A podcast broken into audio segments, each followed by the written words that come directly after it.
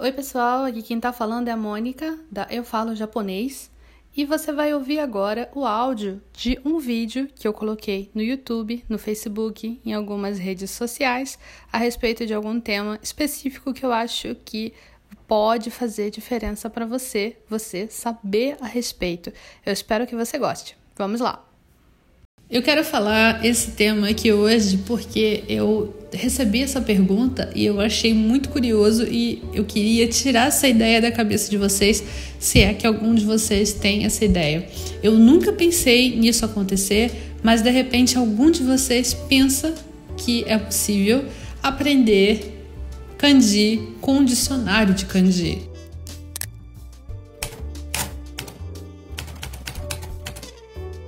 Imagina, você tem um dicionário de kanji e você pensa que você pode aprender o, os kanjis todos através daquele dicionário. Eu digo isso porque alguém perguntou para mim, uma pessoa perguntou para mim, Mônica, qual é o melhor dicionário para aprender kanji? Eu não sei se a pessoa se expressou mal, é possível que a pessoa tenha se expressado mal, porque vamos primeiro pensar nos kanjis em si, em quantos kanjis a gente tem que aprender, etc. É, o governo japonês sempre fala que a gente tem que aprender é, uns 2.136 kanjis, que são os kanjis de uso mais básico. É, mas na real, na real, se você souber uns 1.500 kanjis, você já está bem. Você já consegue aprender bem, uh, quer dizer, você consegue ler bem os textos, você consegue aprender bem o conteúdo que você está tentando aprender através de leitura desses mesmos textos, você consegue se dar bem, se você souber uma quantidade boa assim de kanji. O que acontece é que nos dicionários de kanji tem muito mais que o mínimo que você tem que aprender. Nos dicionários de kanji, você tem cerca de 9 mil kanjis por aí, entre 8, 9 mil, depende do dicionário de kanji que você vai pegar. É, essas palavras todas existem, esses kanjis todos existem mesmo na língua japonesa? Existem. Só que a questão é que você não vai usar todos esses kanjis no seu dia a dia. Você pode ser que você esbarre com alguma palavra que você nunca tenha visto kanji na vida. Isso acontece com japoneses também. É, eu lembro que eu vi uma novela chamada O Hitori-sama, que tinha uma personagem principal que ela é, se considerava assim muito esperta e que sempre evoluía na vida. Então, ela decidiu é, melhorar o conhecimento dela de vocabulário e kanji. Então, ela, e ela era japonesa, né? Ela pegou assim, acho que um aplicativo de celular ou algum programa de computador que ela ficava verificando as palavras assim. Aí ela olhava assim, nossa, eu não sei esse. O que, que significa? Aí ela passou assim, ela viu, ah, olha, significa isso. A gente aprende uma coisa nova todos os dias. Então, esse tipo de coisa é natural para os japoneses também. Você se deparar com uma palavra que você, na verdade, não sabe bem o significado. Isso é natural. Algum kanji que você de repente não sabe o significado. Isso é natural, porque existem muito mais palavras do que a gente vai usar. É, no português também, tem muitas palavras que a gente não sabe o significado, algumas a gente nunca ouviu.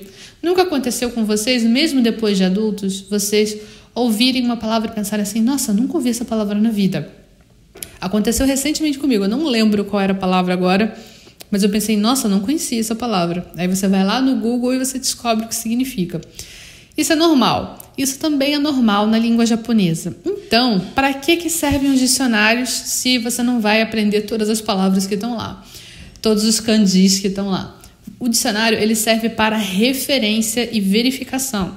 Então, quando você comprar um dicionário, basicamente, se você tiver principalmente no nível de japonês básico, qualquer dicionário vai ser bom para você. Tanto dicionário normal, quer dizer, de vocabulário, como dicionário de kanji. Qualquer dicionário vai ser bom para você, porque você vai ter que buscar essas palavras no, no dicionário para verificação e você muito provavelmente vai encontrar essas palavras. É, quando eu digo qualquer dicionário é bom, eu digo dicionários físicos, tá, gente? Porque dicionários eletrônicos, por exemplo, aplicativos ou o próprio Google Tradutor, às vezes eles colocam alguma tradução é, que não é a mais adequada ou às vezes eles colocam traduções incompletas. Então vocês têm que verificar é, qual dicionário realmente está é, atendendo a necessidade de vocês. Agora, no dicionário de papel, qualquer dicionário de papel vai ser bom para vocês se vocês estiverem iniciando o estudo de língua japonesa. O que acontece é o seguinte: você não pode achar que você vai pegar um dicionário e você vai decorar todas as palavras, todos os kanjis que tem no dicionário. Por dois motivos. São palavras demais, são kanjis demais. Você não precisa aprender todas elas. Você precisa aprender uma pequena parcela. E você não vai pegar e saber qual você vai precisar aprender, que vai ser útil para você, simplesmente pegando e lendo um dicionário super gordo que não vai fazer diferença para você. Você tem que aprender vocabulário e kanji aos poucos, utilizando e numa ordem que te facilite. Ou seja, você está aprendendo vocabulários específicos? Aproveita e aprende o kanji desse vocabulário. Você está aprendendo kanjis específicos? aproveita e aprende vocabulários ligados a esse kanji.